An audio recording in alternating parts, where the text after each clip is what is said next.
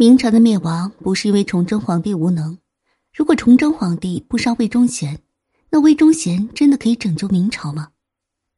今天我们就一起来说一说，公元一六四四年，李自成攻入北京，崇祯帝自缢。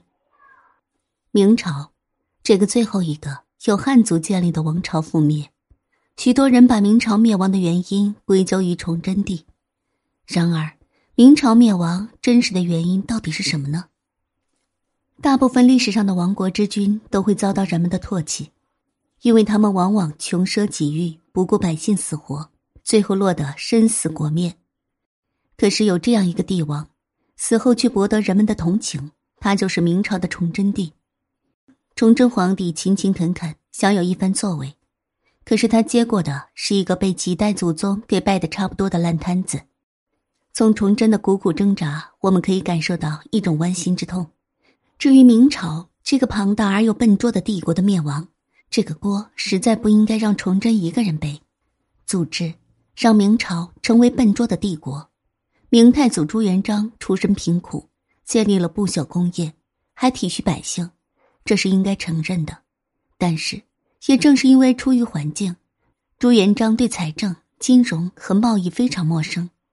朱元璋认为，是他的英明神武把元朝给揍趴下的，他丝毫没有意识到元朝后期的财政大崩溃。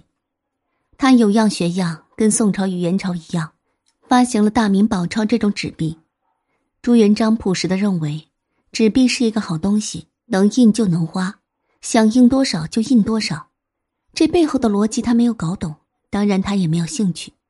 所以，奇葩的大明宝钞问世之初。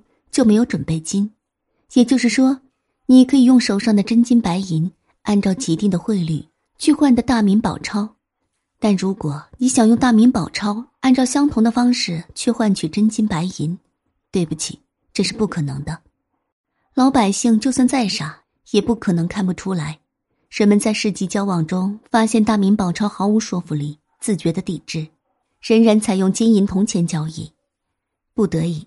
朱元璋动用自己的权威，蛮横的干涉，禁止民间金银交易。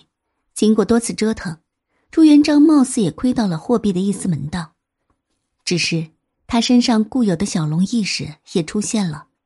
他在政府花钱时尽量多用纸币，在收钱时少收纸币。比如民间在纳税时，规定百分之七十用纸币，百分之三十用硬通币。